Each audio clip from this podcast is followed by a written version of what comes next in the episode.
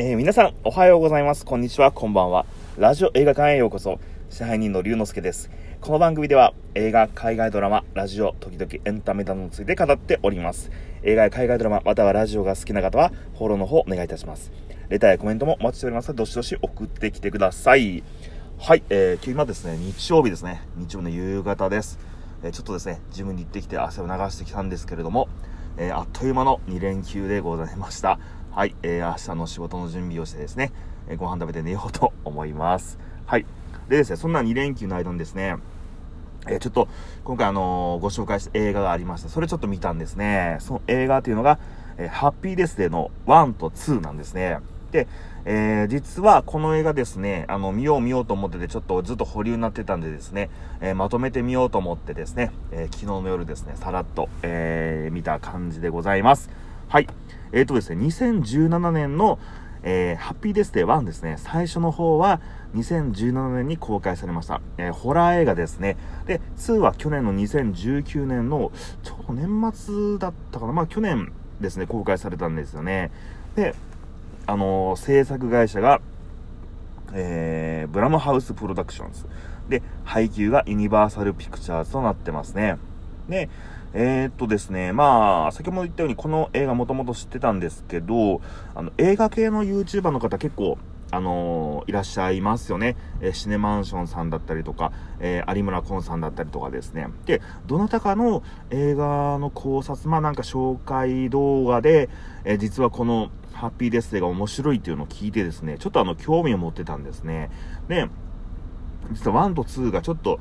あの、同じホラー映画なんだけど流れが違うっていうのを知ってて、あ、ちょっとこれ面白そうだなと思って、えー、iPhone の、えー、いつものですね、えー、映画フォルダーのメモ欄に入れてたわけです。はい。で、しかもですね、あの、ここ近年、あのー、この制作会社がブラハ、えー、ブラムハウスプロダクションズって言うんですけど、この、えー、ブラムハウスが作る低予算ホラー映画っていうのが結構、あの、話題になったんですよね。えー、実は、前回、あの、な、何個か前にちょっと紹介した、えっ、ー、と、アップグレードとかですね、あ、確かアップグレード違ったかとちょっとすみません、思い出せないんですけど、あの、来月、来年公開、1月公開のザ・スイッチとか、えパラノーマルアクティビティシリーズとか、あとパージシリーズですね、あと、えー、透明人間ですね、去年の7月日本でも公開された透明人間。そして、あの、衝撃的なラストで有名なゲットアウトとか、えこれは全部、えブラムハウスが作ってる映画なんですよね。で、しかも低予算でめちゃくちゃ面白い、ちょっとなんか、なんていうんですかね、見た後、ちょっとなんかこう、心の奥底にちょっとなんか、なんかなんていうんですか、嫌な感じが残るような、なんかそんなちょっと、映画だけど衝撃的なラストが回ってるようなそんな映画を低予算で作っちゃうとですねすごくコスパがいいあの映画制作会社が、ありましてですね。そこが提供、えー、出してきた、えー、ハッピーデスデイ1ですね。と2ですね。でスタッフが、えー、クリスクリストファー・ランド、えー、2では脚本も担当してますね。で制作が、えー、何度も言います。ブラムハウスプロダクション、えー、ジェイソン・ブラムですね。このジェイソン・ブラムがこのブラムハウスプロダクションズの CEO もやってます。でキャストなんですけど、えー、ジェシカ・ローテ、えー、イスラエルブル、えー、ブルサードルビー・モディーンレイチェル・マシューズチャールズ・エイトキンロブ・メロフィーブと、えー、全然知らない人たち、えー、ばっかりなんですけど、えー、もちろん実力派揃えてます。はい。低予算映画は、やっぱりですね、俳優さん、あ、だからで、あの、えものすごくお金をかけた映画の俳優さんがレベルが低いというわけじゃもちろんないんですけれども、あの、すごくですね、皆さん演技が上手で、え素晴らしいですね、実力派の俳優さん、女優さんがたくさん出てらっしゃいます。はい。えストーリーちょっと行きましょう。えっ、とですね、9月19日の月曜日にですね、この主人公のテレサ、テレサがですね、まあ、通称ツリーって言われてるんですけど、まあ、あのー、同じ寮に住んでるですね、カーターという、まあ、男子の部屋で目を覚ますんですね。で、この日は、まあ、ツリーの誕生日ということで、まあ、そういう昨晩ですね、えー、どんちゃん騒ぎして、あのー、もうお酒いっぱい飲んで、まあ、このですね、カーターの部屋に、まあ、連れてこられたと。で、えー、っと、まあ、それで、まあ、起きるんですけど、まあ、この釣りはですね、本当ですね、あの、ダメダメ人間で、あのー、もう、ワン、誰か知らない男の子とワンナイトは当たり前みたいな。で、えー、お父さんがレストランに招待されてるのに、それすっぽがしてしまったりとか、えー、本当周りにですね、まあなんか本当失礼な態度取りまくりの、えー、ダメダメな大学生なんですよね。で、この、えー、ツリーはですね、今帰ってきて、まあ、ルームメイトが作ってくれたケーキをゴミ箱に捨てたりとかですね、そんな失礼なことをしながら、えー、大学教授のですね、えー、グレゴリーとフリーン関係を楽しんだりしてるというですね、で、そしたらですね、その、え夜ですね、えパーティー会場に向かっていたツリーはですね、じゃトンネル内に、まあ、自分が通ってる道の途中、まあ、トンネル内にオルゴールがあるとこに気づくんですね。で、その気になっていたオルゴールに近づいてくると、えー、実はですね、大学のマスコットである、えベビーのお面をつけた人間に殺されてしまうんですね。で、この赤ちゃん、まあ、赤ちゃんのお面っていうのが、この、ハッピーデスデーの、あのー、まあ、ポスターにもなってるんですけど、で、殺されてしまった瞬間ですね、パッて目が覚めるんですよ。そしたら、また同じようにカーターの部屋にいるんですね。で、同じような、え9月18日が、また同じような形で続いていくんですよ。でなんか あれ変なデジャブを見てるなと思ってその日の夜ですねあのまた同じようにオルゴール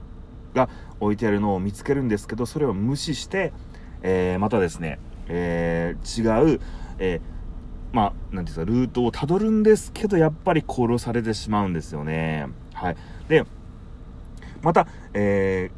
ー、同じようにこう、ループしてしまって、同じようにカータンの部屋で目を覚ますと。はい。こういったストーリーになってます。ません。ちょっとですね、えー、だらだらと言っちゃったんですけども。まあ、要はですね、あホラー映画で、えー、ずっと同じ時間をループし続けるという、えー、あの、トム・クルーズのですね、えー、ちょっと名前なんですけど、忘れちゃったんですけども、えー、あの、日本の漫画が、えー、原作のですね、えやつですね、えちょっと忘れちゃいました。はい、思い出したら話そうと思います。で、まあ、こういうタイム、なんていうんですか、パラドックスというか、ループもの結構いろいろあるんですけども、このですね、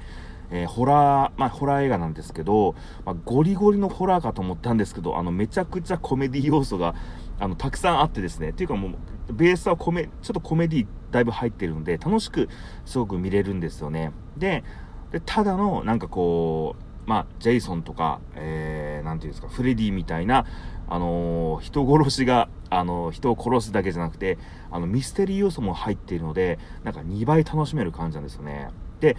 なぜこのタイムループが始まったのか、で、それをどうやって解決していくのかっていうのを、なんかこう推測しながら、あの、考察しながら見るとすごく楽しいと思います。で、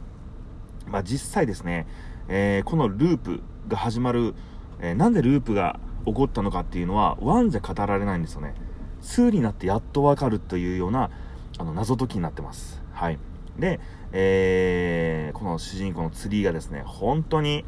あの、ダメダメ人間なんですけど、まあ、ダメ人間なんだけど、あの、主人公のツリーはお母さんを何年か前に亡くしてて、で、お母さんと同じ誕生日なんですよね。で、この誕生日に、あのー、自分が死んでしまう、ループするっていうことで、あの、自分を見つめ直して成長していくという、あの、ヒューマンドラマ的な要素もあります。はい。で、そういった形で、まあ、なんとかですね、あの、ループも、えー、解決して、あの、ハッピーエンドかな、どうなるのかな？って思いながら、2はですね、このカーターの友達のライアンというアジア系のあの友達がいるんですけど、このライアンがループにはまってしまうんですね。で、実はこのライアン、まあこの大学自体、このツリーとかカーターとか、あのライアンが、あの、行ってる大学ってあの理系のあ結構頭のいい大学なんですね。で、実はこの、えカーターの主人公のライアンが作った、まあ、なんかサークルかゼミかなんかで作ったですね、とあるものがあるんですよね。で、それが実はループの原因だ。すいません、ちょっとネタバレ言っちゃいますけど、ループの原因だったんで、で、2になると、今度は違う次元に、あの、ツリーが飛ばされてしまうというですね、ちょっと、あの、1はただのホラー、えミステリーだったんですけど、それがなぜ起こったのかっていうのが具体的に書かれて、また話が複雑になっていくんですね。で、あのー、ちょっとまた同じような形でどんどんどんどんあの話進んでいくんですけど、あのー、時間軸は結構ワンと同じなんですよね。同じような形で流れていって、あの、登場人物の役割も変わっていくという、なんか普通のループものじゃない、なんか初めて見るジャンルの映画だなっていう感じがすごくしました。で、実は、このブラムハウススタジオ、まあ、さっきもちょっと話したんですけど、2021年の1月に、ザ・スイッチという映画を、あの、新しく公開されます。で、このザ・スイッチというのは、あの、冴えない女の子と殺人鬼の中身が入れ替わるという、まあ、あの、君の名は的な感じで入れ替わって物語が進んでいくんですけど、実はこの映画公開される前ですね、実は先月に、あの、じゃとある発表が、発表というか話があって、あの、ハッピーデスデーと、このザ・スイッチは、あの、同じ世界、精神世界共通してるものがあるっていうような話がちょっと出てるんですよね。あ、僕あの、親と思って、そこで実は、このザ・スイッチ見ようと思って、この、あの、ハッピーデスでもちょっとしっかり見ようと思ったんですけど、あの、まあ、変なことが起きるということで世界観を共通してるっていうので、ひょっとしたらこれ私の龍之介のちょっと考察しすぎなんですけど、このザ・スイッチ、えー、来年公開のザ・スイッチで中身が入れ替わるという怪奇現象は、このハッピーデスデ2のこの、なんて、ループを作り出したとある、えー、もの、それが原因で、同じような、この、なんていうんですか、世界観で、ザ・スイッチも中身が入れ替わったんじゃないかなっていう、ちょっと公開されてない映画を勝手に考察しちゃうんですけど、